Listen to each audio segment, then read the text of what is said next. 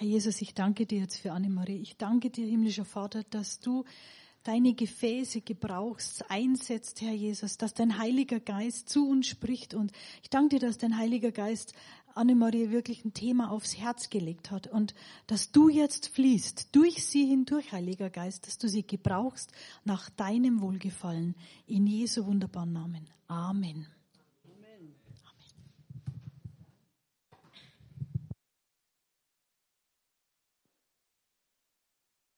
Hört ihr mich? Gut.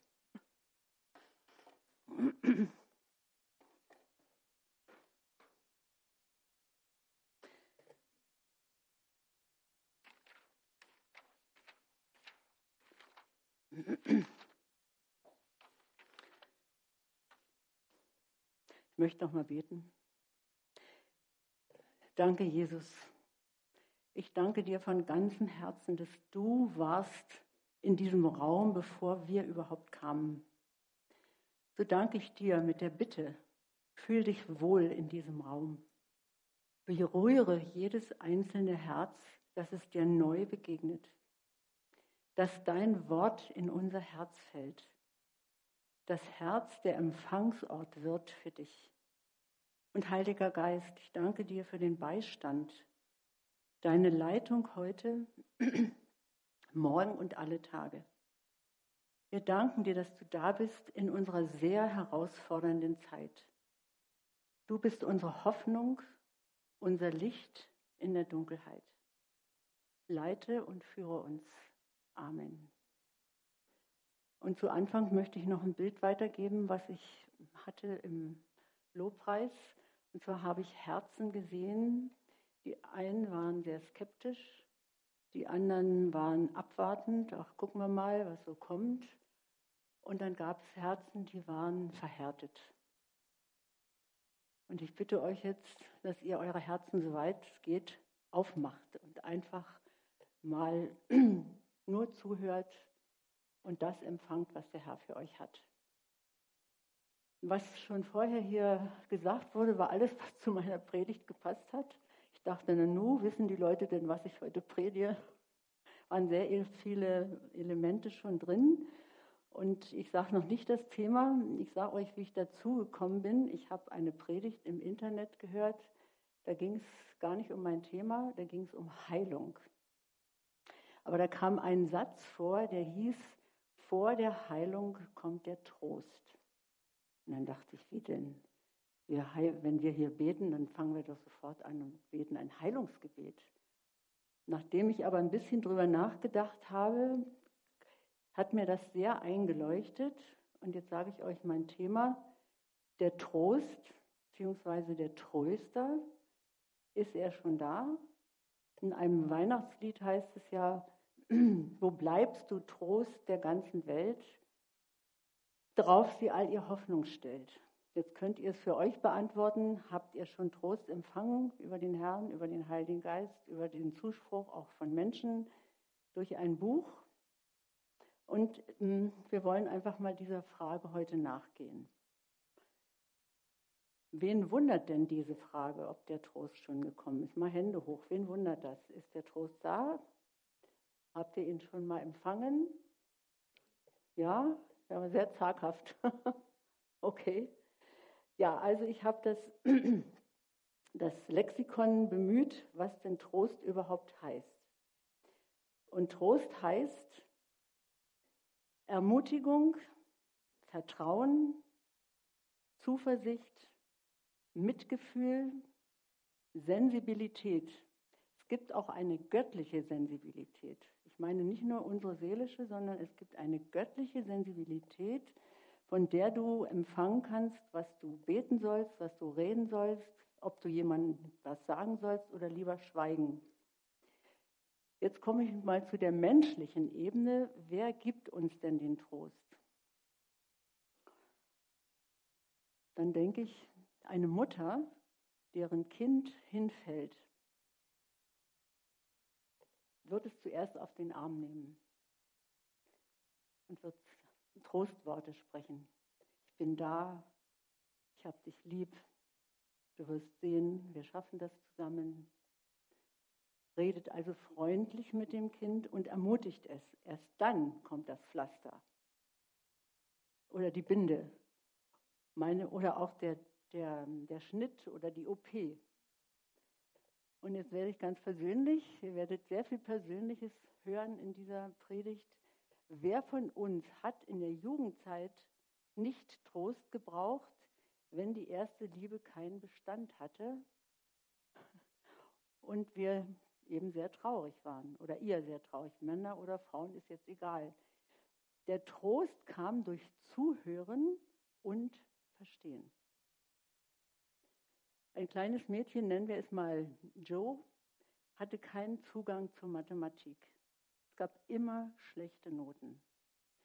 Und eines Tages stand wieder eine Arbeit an und die Mutter sagte zu dem Kind, weißt du was, wenn du wieder eine 5 hast, ich hab dich trotzdem lieb. Also lieben ist ein Trost, ein tiefer Trost.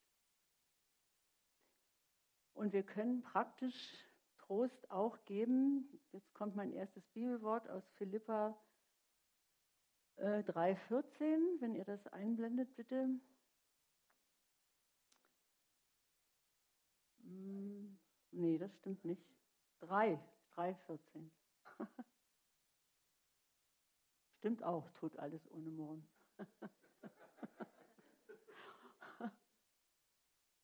Ist nicht schlimm, ich, da musste ich es aufschlagen, ich habe es gerade nicht. Also steht Ihnen was über Trost geben. In der zweiten Adventswoche war ich im Kaufhof und da stand auf einem Plakat zu lesen, Spende für die Tafel. Wisst ihr, was die Tafel ist? Die Tafel ist eine Einrichtung verschiedener Gemeinden, freier Gemeinden, die Essen austeilen für die Armen dieser Stadt. Und man konnte da sich zwei Tüten angucken. Eine kostete 10 Euro, die andere kostete 20. Und wenn man mit dem Inhalt einverstanden war, konnte man diese Tüte kaufen und dann 10 Euro bei der Kasse abgeben. Und diese Tüten wurden dann an die Tafeln verteilt sodass die Armen der Ärmsten eben versorgt werden können. Ein anderer praktischer Trost wäre, wenn du jemandem Geld gibst, von dem du weißt, dass er es nötig hat. Oder schenkst ihm irgendwelche Mittel, Lebensmittel oder ein Kleidungsstück, kann ja auch von dir sein. Oder auch ein tröstendes Wort, vielleicht in deiner eigenen Familie, in der Nachbarschaft. Oder ein Wort für Fremde. Gott erstattet es dir. Ich habe selber erfahren, weil er dein Herz kennt und deine Motive weiß. Als Beispiel aus meinem, ja, meinem reichen Erfahrungsschatz ein Zeugnis. Ich musste zu einer osteopathischen Behandlung.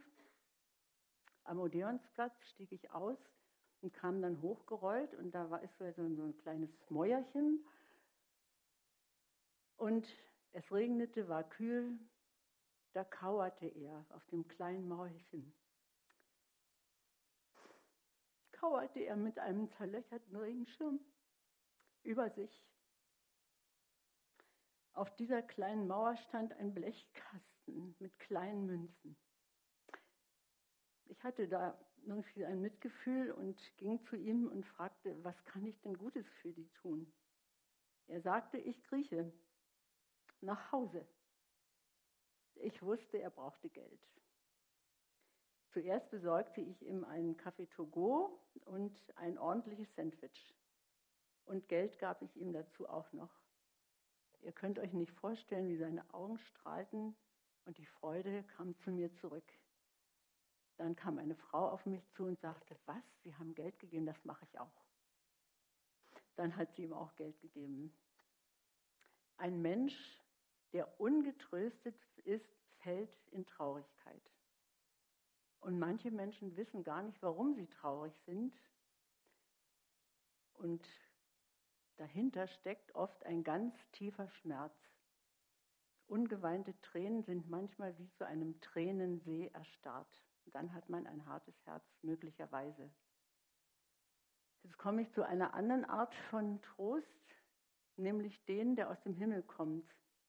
aus dem dritten Himmel, wo der Vater, der Sohn und der Heilige Geist regieren. Die Bibel bezeugt uns das, und zwar 2. Korinther 1.3.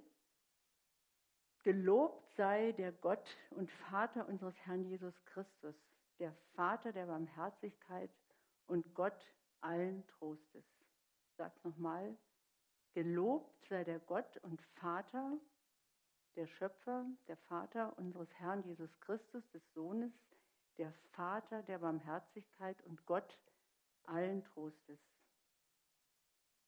Wir wissen, dass Gott ganz wunderbare Eigenschaften uns zuspricht, eben in dieser Barmherzigkeit und in diesem Gott Vater sein und Schöpfer sein.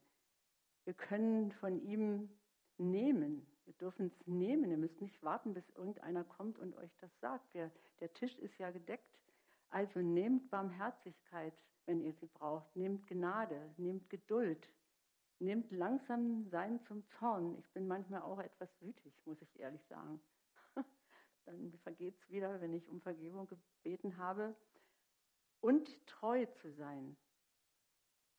So werden wir, weil Jesus so ist. Gelobt sei der Vater der Barmherzigkeit und Gott allen Trostes.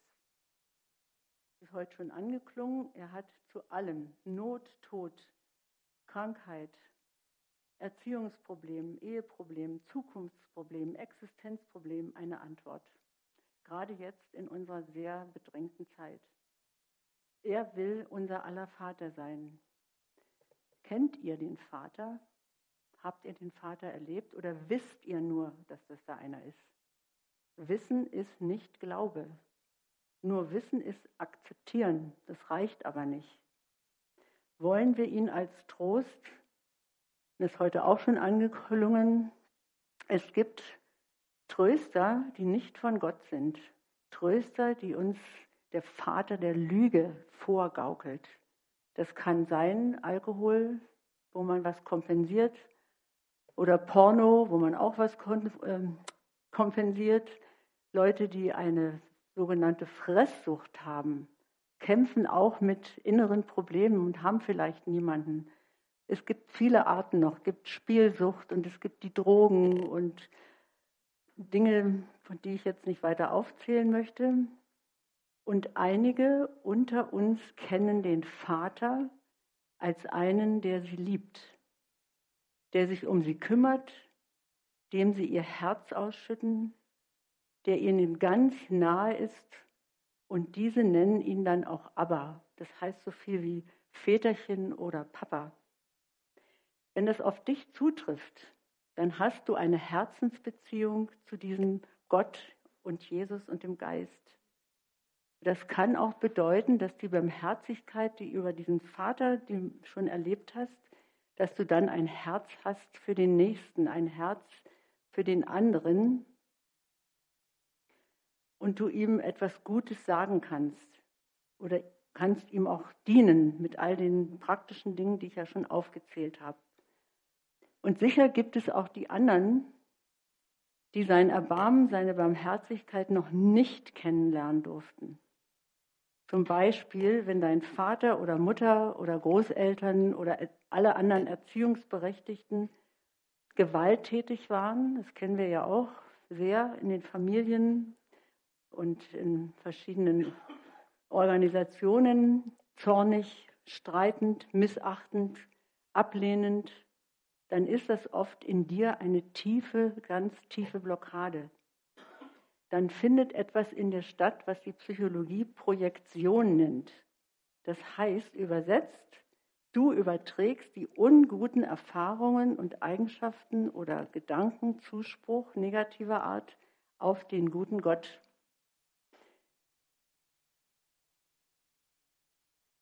Und wer ist es denn, der uns eigentlich Trost gibt? Die biblische Antwort darauf finden wir in Johannes 14, 16 und 17. Ja. Und ich will den Vater bitten, und er wird euch einen anderen Beistand geben, dass er euch bei euch bleibe in Ewigkeit. Den Geist der Wahrheit, welchen die Welt nicht empfangen kann, denn sie beachtet ihn nicht und kennt ihn nicht. Ihr aber kennt ihn, denn er bleibt bei euch und wird in euch sein. Was ich sehr wichtig finde, dass er bleibt in Ewigkeit, wobei ja Ewigkeit nicht eine verlängerte Zeit ist, sondern ein, ein neuer Raum. Ein Raum, wo Glanz ist, wo Herrlichkeit ist, wo keine Träne ist, wo kein Schmerz ist, wo wir einen anderen Leib haben, uns dennoch erkennen werden. Und dieser Geist Gottes bleibt bei uns, wenn wir das annehmen. Die Welt kann ihn nicht erkennen, weil sie ihn gar nicht erkennen will und weil sie ihn nicht beachtet oder Gott hat ihn die Augen verblendet und die Ohren verblendet. Es gibt noch ein anderes Wort für diesen Beistand oder Helfer oder Anwalt, der heißt auch Paraklet. Jesus sagt ja, er wird kommen. Das heißt, zu der Zeit, als Jesus das ausgesprochen hat, war er überhaupt noch nicht da. Und das hieß für die Jünger damals, für die Nachfolger, wie wir ja auch sind, warten, harren. Harren ist mehr als warten, das ist ein ausdauerndes Warten. Und bis der Geist ausgegossen wurde, lagen ja viele Ereignisse dazwischen, bis Pfingsten die Leidensgeschichte, der Tod, die Auferstehung, die Begegnung Jesus mit den Jüngern am Tiberiassee, wo die wieder fischen wollten, wo sie traurig waren. Und dann kam erst Himmel, äh, Himmelfahrt noch und dann kam Pfingsten und sie saßen in Jerusalem 120 und haben auf den Geist Gottes gewartet. Und das wisst ihr ja, dann kam der Geist Gottes mit Brausen und er war sogar sichtbar mit Flämmchen. Das heißt also, das Feuer war in sie gefallen. Von da an konnten sie in Sprachen reden. Von da an hatten sie die Kraft Gottes. Er ist der Gott allen Trostes. Jetzt habe ich mich gefragt, was macht denn der eigentlich, der Heilige Geist? Was hat denn der zu tun, außer dass er da ist? Der hat sehr viel zu tun. Als erstes das haben wir schon gesagt, er ist der Gott allen Trostes. Kennst du eine Situation in deinem Leben, die aus, ausweglos war? Ich kenne es von mir selber, aber ich denke, es kennt fast jeder. Wenn nicht, dann Halleluja. Ja. Hast du in deinem Leben schon mal gesagt, ich kann nicht weiter, ich bin hilflos, ich weiß nicht, wie es weitergehen soll, das macht dich traurig. Du bist am Limit, wie man so schön sagt. Da kommt uns aber die Wahrheit entgegen, die Wahrheit Gottes. Und zwar, mein Gott ist größer als alle und alles. Das darfst du glauben. Dein Gott ist größer als alle und alles. Als alle Menschen, als alle Mächte, als alle Krankheiten, als aller Tod, an dem du vorübergeschlittert bist, er ist größer als alle und alles. Das, glaube ich, steht, wenn ich es richtig aufgeschrieben habe, Psalm 95, 3. Wenn nicht, ist auch nicht schlimm. Psalm 95, 3.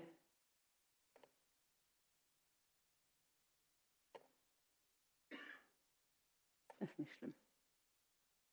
Also mein Gott ist größer als alle und alles. Ja, er ist über alle Götter. Jetzt erzähle ich euch, fällt mir auch nicht leicht, aber probier's. Vor mir stand eine Krebs-OP und ich konnte dieser Diagnose überhaupt nicht glauben. Am Morgen der OP ging ich zu dem operierenden Arzt und fragte ihn, was würden Sie denn tun, wenn ich Ihre Frau wäre? Mutig, würde ich heute nicht mehr machen. Und dann sagte er ganz schnell, ich würde Sie auf den OP prügeln. Als ich dann in mein Zimmer ging, rannen meine Tränen.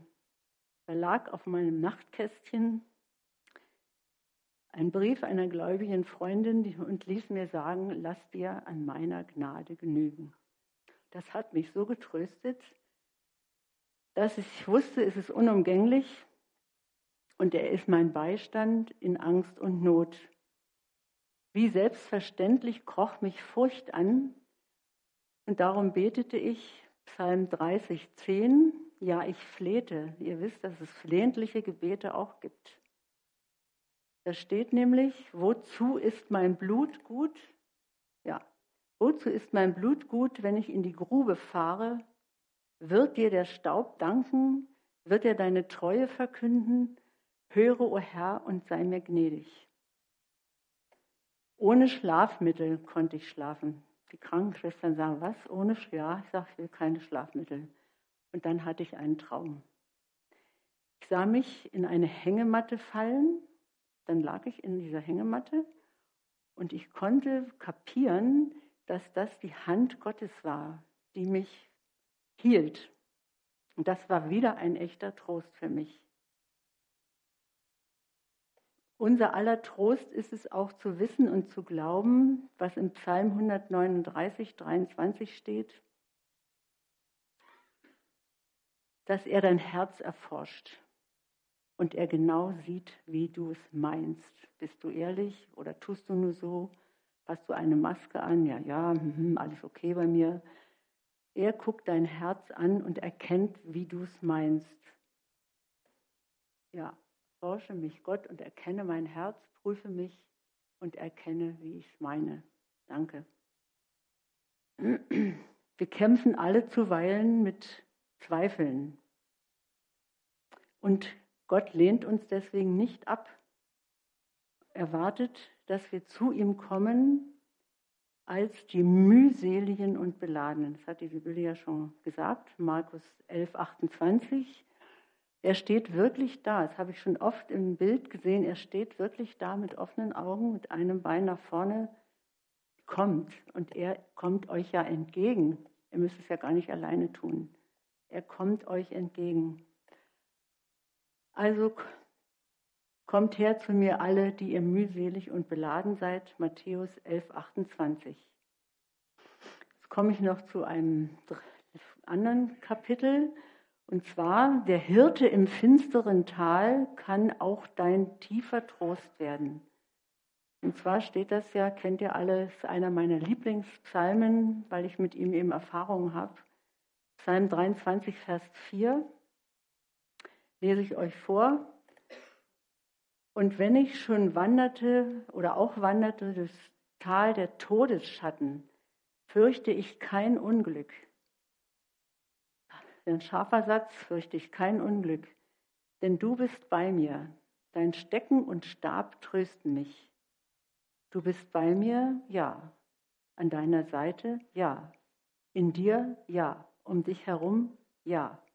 Hast du dafür Glauben? Am besten wäre es, du könntest diesen Satz, der sich mir auch eingeprägt hat, du bist bei mir, mein Schutz, ergreifen und am Tag vielleicht drei, vier, fünf Mal das zu dem Herrn sagen, du bist bei mir. In einer vielleicht schwierigen Situation bist, er hört das gern, du ehrst ihn, wenn du es ein paar Mal am Tag sagst, Herr, du bist bei mir, du bist ja mein Schutz. Kann euch wirklich auch in einer schwierigen Situation nicht nur Trost, sondern auch eine Hilfe werden. Ja, ich habe dazu auch noch ein Zeugnis. Wenn du einen Todesschatten erlebt hast oder erleben wirst, das wissen wir ja nicht, das ist so, wenn der Tod dann an dir vorübergeht, weil Gott will, dass du lebst. Und ähm, in unserer Zeit Corona ist uns das ja sehr nahe. Ihr kennt vielleicht Freunde oder Verwandte oder Bekannte, die an einem Krankenhaus leben und eben auch Zuspruch brauchen und Trost. Und wir können das tun, wenn wir besuchen dürfen, dass ihr ihnen dann ein Trostwort sagt. Ich habe das also auch erlebt in meinem Leben. Als Kind habe ich diesen Todesschatten erlebt, und zwar zu einer Zeit, als es längstens noch nicht diese guten medizinischen Versorgungen gab wie heute. Ich lag da mit doppelter Lungenentzündung in meinem Bett. Um das Bett herum saßen meine Eltern, die Großeltern und verabschiedeten sich wohl von mir und erwarteten jede Minute, dass ich sterbe. Ich weiß nicht, wer für mich gebetet hat, die Eltern oder die Großeltern oder beide. Und plötzlich kam wieder Leben in mich. Leben kam zurück. Danke, Herr, kann ich nur sagen.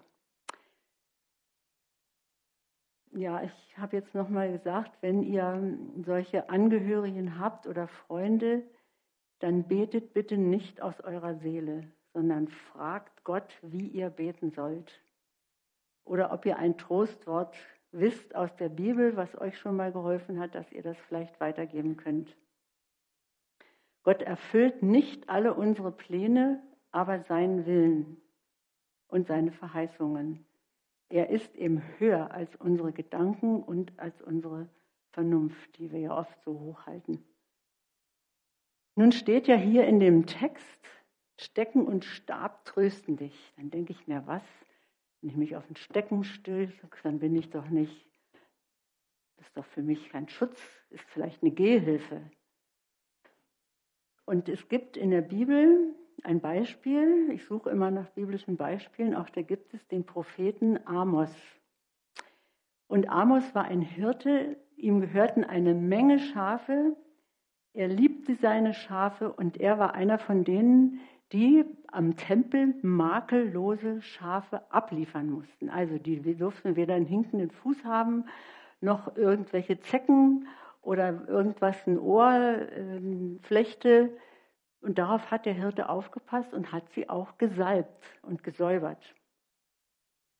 Und dieser Amos war so glücklich in seinem Beruf und plötzlich sagt Gott zu ihm, du wirst mein Prophet. Was glaubt er, was der gemacht hat? Der hat mit Gott gedealt. Der hat gesagt, nee, nee, nee, nee, nee, das mache ich nicht. Ich liebe meine Schafe und meine Herde ist mir genug. Ich brauche das nicht. Amos, du wirst mein Prophet und gehst nach Jerusalem. Und dann ging es nicht anders. Und dieser Amos hatte überhaupt keinen Erfolg.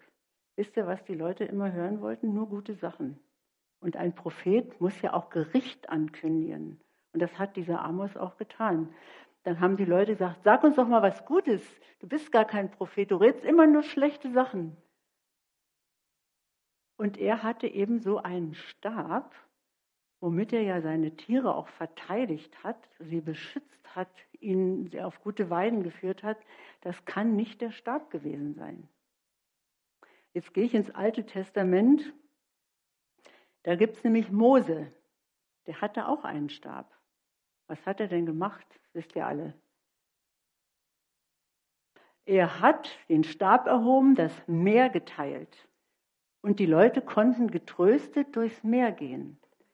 Was hat er noch gemacht? Er hat den Stab an einen Felsen geschlagen und was kam da? Wasser. Sie hatten Durst, haben gemeckert, versteht man ja auch. Und er konnte sie trösten, indem er sie ihren Durst gestillt hat. Dann gab es noch den Abraham, der hatte auch so einen Stab und hat sich auf diesen Stab, naja, nicht gesetzt, aber hat ihn benutzt. Das hat sicher bei, bei, dem, ähm, bei der Entscheidung mit dem Lot, hat er bestimmt seinen Stab genommen und hat gesagt, ich gehe dahin, wenn du dahin gehst. Und so war es ja dann auch. So, was ist denn nun? Was ist denn nun da passiert? Wenn wir so ein Stecken haben und hier rumfuchteln, passiert wahrscheinlich wenig. Habt ihr da eine Antwort? Was ist denn eigentlich da passiert? Was ist denn in dem Stab tatsächlich? Richtig, da, dieser Stab hat Autorität und hat Kraft. Und beim Amos ist es dann so ausgegangen, der hatte so einen Widersacher und der hat dann, war wieder dabei zu prophezeien, dann hat er ihm den Stab entrissen und dann war er ohne Kraft und ohne Autorität und ist dann wohl auch so umgekommen. Ich finde es ein hervorragendes Beispiel. Also Gott verlieh diesem Stab Autorität und Kraft gleich einer Waffe. David könnte man auch noch erwähnen, aber das wisst ihr ja auch alle. Jesus Christus ist der Oberhirte unserer Seelen, der uns beschützt, uns bewahrt, uns ernährt, uns mit liebevollen Augen ansieht und uns zurechtbringt. Unsere Nahrung ist hier. unser Wort Gottes. Und wenn er uns ähm, ernährt auch, dann haben wir auch Wein. Das dürfen wir auch mal so trinken. Hat Jesus sicher auch selber getan und hat gerne, ich denke mal gerne auch gut gegessen. Trotz aller Bedrängnisse unserer Zeit rufe ich euch jetzt wirklich zu, und ich stelle mich da genau daneben.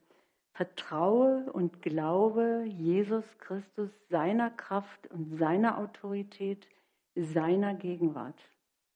Lasst ihn in euer Herz rein, immer wieder, bis ans Ende der Zeit. Und von innen heraus wächst uns ja Kraft zu. Und jetzt habe ich noch ein Wort an die Mütter, die ja am meisten mit den Kindern zu tun haben, sind auch am nächsten dran, weil sie sie ja getragen haben. Der Vater kommt eher von außen dazu. Du hast Autorität über deine Kinder. Und nicht nur, wenn sie klein sind, sondern Kinder bleiben sie immer, wenn sie 60 sind und du das noch erlebst. Also, und wenn du für, für die Kinder betest in einer schwierigen Situation, dann bete den Willen Gottes über ihnen aus. Tröste sie, wenn du ein Wort aus der Bibel hast und sie sind meinetwegen noch klein im Bett, bete Segen in sie hinein. Ich habe das mit unserer Tochter auch gemacht, jeden Abend stand ich an ihrem Bett und habe gesagt, Vater, segne und behüte sie auf allen ihren Wegen und so weiter. Und das zahlt sich aus. Ihr kennt ja die Johanna alle. ja. Wo ist jetzt? ja, für uns alle gilt aus Lukas 10, Vers 19, ich habe euch Vollmacht gegeben, auf Schlangen und Skorpione zu treten über alle Gewalt des Feindes und nichts wird euch in irgendeiner Weise schaden. Denke ich mir, meine Güte, wir wohnen ja nicht alle in der Wüste und können da auf die Schlangen rumtreten. Das geht ja wohl nicht. Was heißt es also im Geistlichen? Schlangen heißen im Geistlichen, Entschuldigung, Schlangen bedeuten im Geistlichen Bosheit, Böses tun, negative Gedanken, und Verhaltensweisen Hass, Neid, Eifersucht, Rache, todbringende Gedanken, also auch Flüche. Bitte bringt diese Gedanken zu Jesus. Bringt diese Verhaltensweisen zu Jesus zum Kreuz.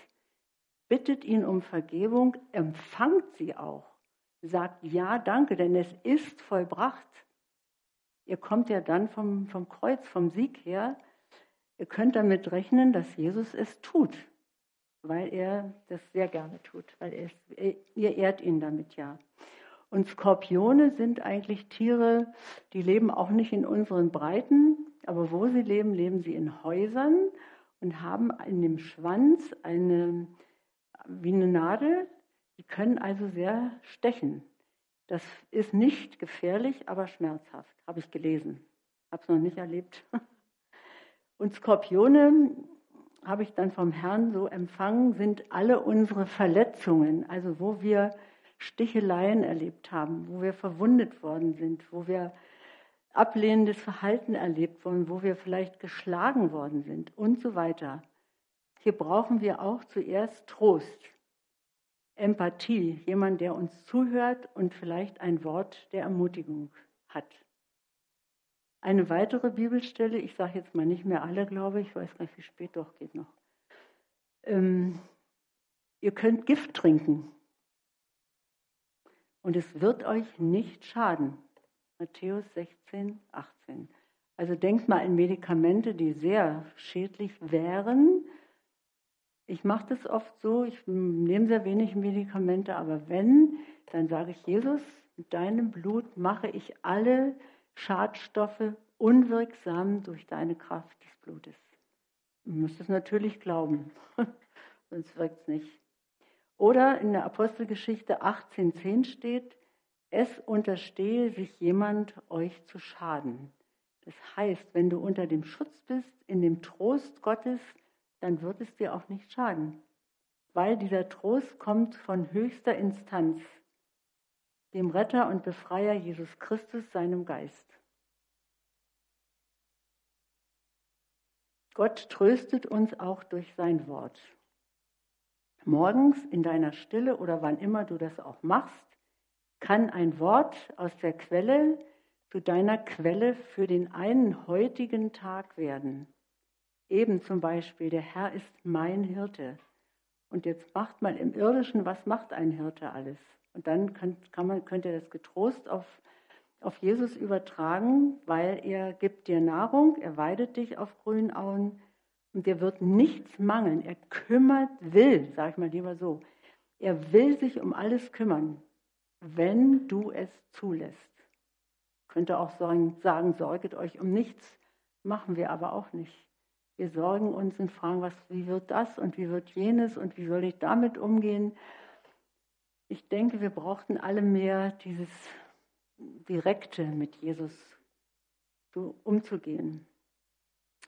Und aus Römer 8, 38, das ist jetzt ein bisschen lang, das ist diese Stelle, die kennt ihr sicher auch alle. Ich bin gewiss, dass weder Tod noch Leben, weder Engel noch Fürstentümer noch äh, Gewalten, weder Gegenwärtiges noch Zukünftiges uns trennen können von der Liebe Gottes.